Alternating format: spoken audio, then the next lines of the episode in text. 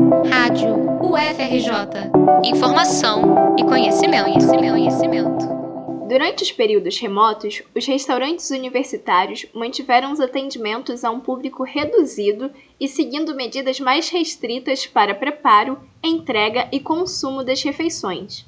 No entanto, com o retorno das atividades presenciais, a administração dos restaurantes divulgou as regras de ouro que já vinham sendo seguidas. O objetivo é evitar a disseminação de coronavírus e tranquilizar a comunidade da UFRJ. Com as novas regras, os usuários dos bandejões não poderão mais montar os pratos.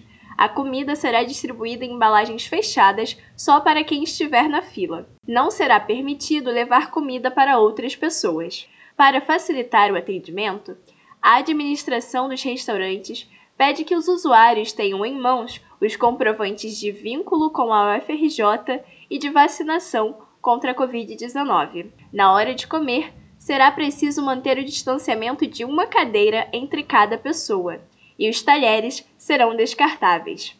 Quem preferir, pode levar os próprios talheres.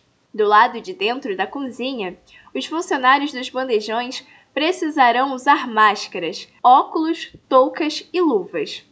Também será necessário lavar as mãos antes e depois de trocar de atividades, manusear alimentos e outros objetos.